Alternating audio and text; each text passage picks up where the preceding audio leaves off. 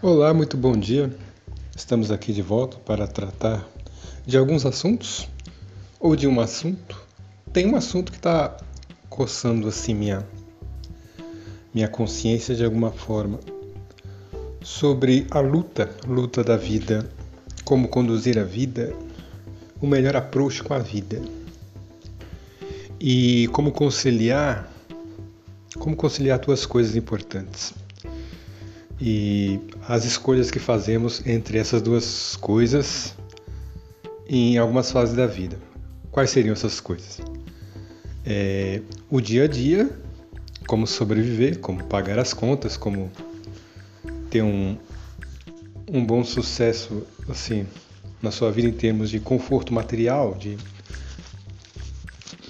ter suas contas pagas, ter seus, seus objetivos seus objetivos mais visíveis em ordem, né? Ter sua casa em ordem, ter suas contas em ordem, suas crianças felizes, seu, seu conforto, seu, seu dia a dia, a aparência que você. A, essa é uma aparência importante, né? Como você aparenta fisicamente, né? Seu lar, sua presença, suas coisas, enfim. Isso, tudo isso tem importância, claro que tem sua importância, mas sem deixar de lado o aspecto espiritual da vida, o aspecto, o aspecto espiritual, emocional, intelectual, que, a meu ver, é algo que, se não está bem colocado, coloca o seu mundo, o seu mundo físico em ruínas, porque o Espírito sustenta tudo, de forma misteriosa. Não sabemos como, mas é o que acontece. E se nossa vida espiritual não é bem orquestrada, não é bem fundamentada, e para muita gente ela simplesmente não existe, ela é colocada de lado, você pode ser um bom lutador no mundo físico, você pode ser um bom provedor, você pode ser uma pessoa saudavelmente até bem ambiciosa, mas as coisas, eu vou te falar, não vão bem. Não vão da forma correta, porque é como se você tivesse uma excelente máquina, mas e mas estaria usando-a sem manual de instrução e no escuro. Quer dizer, você não aproveita o máximo de seus benefícios. Você não sequer conhece é, a plenitude do seu potencial dessa forma, porque você tem excelentes ferramentas na mão que não sabe usar, porque despreza o que dá sustento, sustento espiritual a tudo, né? É o que a razão de ser de tudo. Você desconhece, você elimina ou você não dá importância. Então, basicamente, o que eu vejo como um bom equilíbrio seria uma pessoa que soubesse como conciliar seu mundo espiritual, sua vida espiritual e sua vida material. Esse seria o equilíbrio perfeito. Você não pode desprezar nenhum nem outro. Você tem que. Sua obrigação é equilibrar os dois, de, de alguma forma, nessa vida. Senão você tem que voltar e repetir até aprender como faz essa psiroga.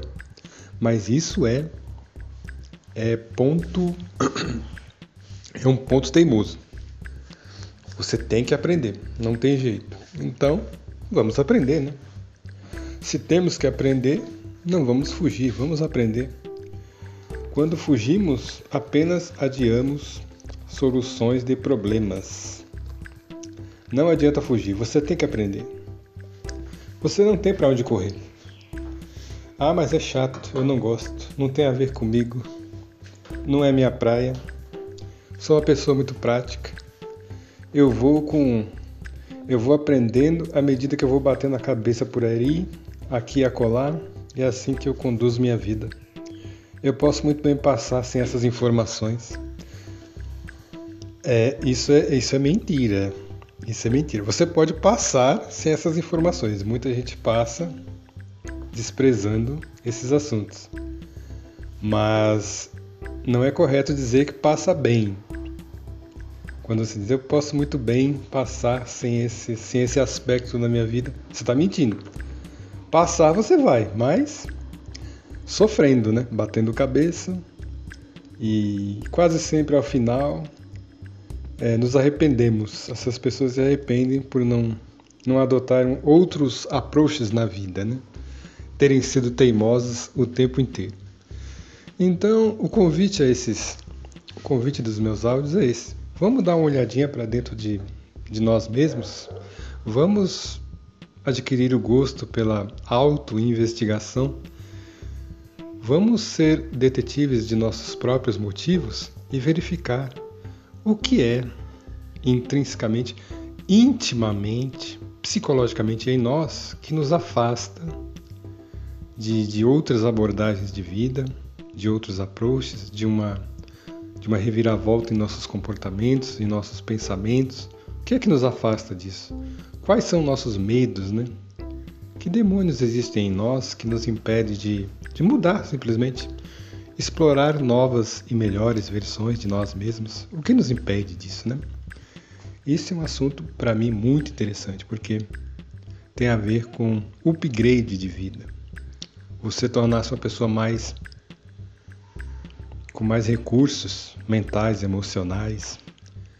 E esses recursos mentais e emocionais vão proporcionar no seu mundo físico mais ferramentas. Você se sentirá certamente mais capaz de expandir seu mundo material baseado na sua, sua nova sua, sua nova característica de, de pensamento, de, de, de como lidar com suas emoções. Você certamente se tornará uma pessoa mais, mais capaz. Isso eu garanto. Pois o que eu observo é que algumas pessoas são grandes lutadoras, são pessoas ambiciosas, inteligentes, pessoas de caráter firme, porém tem uma certa independência nociva, como eu chamo, né? Independência quer ser muito independente, se acha é, o seu lado prático, o seu lado guerreiro, com o qual lida com o mundo, é, gera nessas pessoas um certo orgulho de não pedir ajuda, de não achar que não necessita de ajuda ou, um respaldo é, um respaldo mais abstrato na vida, digamos assim, um respaldo espiritual teórico, né? São pessoas que dispensam, de forma até mesmo arrogante, dispensam a teoria e estão sempre ligados no mundo prático, no lado prático das coisas. E confiam plenamente nesse lado do mundo e esse lado delas mesmas, né? E tudo que diz respeito a o que eu falo, novo approach. Tudo que diz respeito a teoria, novas possibilidades, né? no, novos vislumbres de, de pensamento. Essas coisas são vistas assim como colocadas num, num plano de uma coisa de segunda categoria, coisas que se eu tiver um tempo eu faço, se sobrar um tempinho eu eu averiguo, mas não dão importância, essa é a verdade elas sim, sentem no fundo assim da sentem no fundo delas que talvez essas coisas sejam promissoras, mas não se dedicam, não não se comprometem, não não dão valor, na verdade. Não dão valor. Não dão o mesmo valor que dão ao seu lado prático, ao seu lado guerreiro, e a, esse seu lado orgulhoso com o qual e teimoso com o qual sempre lidou com as coisas. É, são pessoas difíceis de mudar e mudança é preciso. Esse sacrifício da mudança é algo que de que não se pode abrir mão quando o que o que buscamos é novidade de vida, novas portas de sucesso. Não tem jeito. temos que abrir mão de nosso antigo ser, porque uma transformação é necessária, sim, em todos nós. Eu me transformo o tempo inteiro. Eu não não, não me enraizo em nenhum modo de ser. Meu modo de ser é sempre transitório. Claro que tem características que são minhas para sempre, mas não é disso que estamos falando. Estamos falando, falando de como vemos a nós mesmos e o mundo. E, de, de certa forma, como vemos o universo, nossa relação com o mistério da vida, o mistério que nos criou e ao qual devolveremos o nosso fôlego vital quando chegar a hora. É sob essa magnânima perspectiva que eu vejo a vida e que convido a todos nós a vermos também, porque a vida não é só trabalho, comer, dormir, adquirir coisas belas, bonitas e caras e ostensivas e seguras. A vida não é só garantir a segurança do lado material, nosso mesmo e de nossas famílias. Tudo isso é importante, mas tudo isso passa. Tudo isso não é permanente. Tudo isso um dia se desfaz, apodrece, morre. Tudo isso passa. O que que fica? O que que, o que, que permanece nesse jogo? Apesar de ser um jogo material, familiar, laços com filhos, com cônjuges, o que que permanece? Tem coisas que mesmo nessa, nessa dinâmica aparentemente muito terrena, né? De filhos e pais e esposo esposa, o que permanece é o, o, lado mais saudável a ser cultivado é o amor, não é verdade? E onde não há amor, não há razão para tanta luta. É como eu vejo. Como garantir o amor também?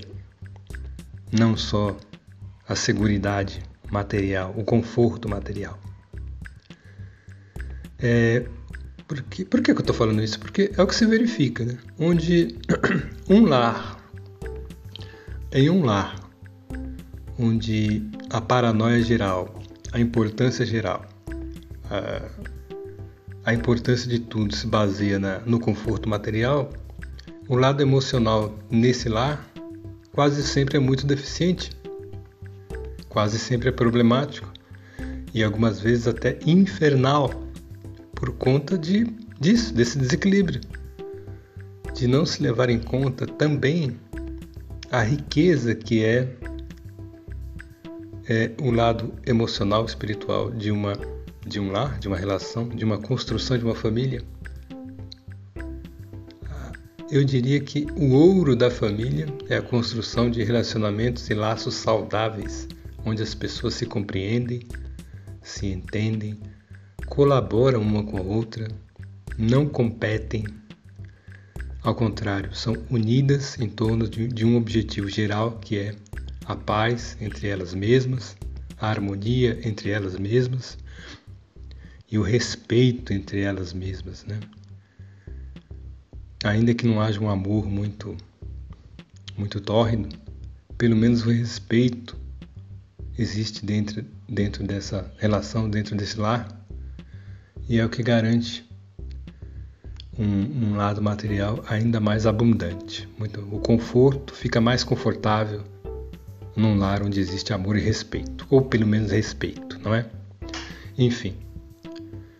Mas respeito não vende, não, não se adquire no, na prateleira do mercado. Respeito é difícil até de aprender de, de saber onde se encontra dentro até de si. É uma é, é a matéria de, de uma, é um aprendizado de uma vida, né? São coisas que as coisas mais importantes pelas quais lutamos são as transformações pelas quais nós mesmos passamos e aprendemos na luta. É, por exemplo, o que, é que eu estou querendo dizer?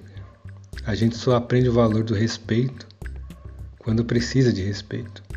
Só aprende o valor do amor quando está, quando tem uma experiência de muita carência de amor, aí sim damos valor a esse lado de nossas vidas. E afrouxamos um pouco, um pouco as rédeas da, do mundo material, dessa corrida louca e ambiciosa por aquisição de conforto e de bens, nós declinamos um pouco disso e abrimos nossos olhos finalmente, depois de algumas experiências negativas, para, para,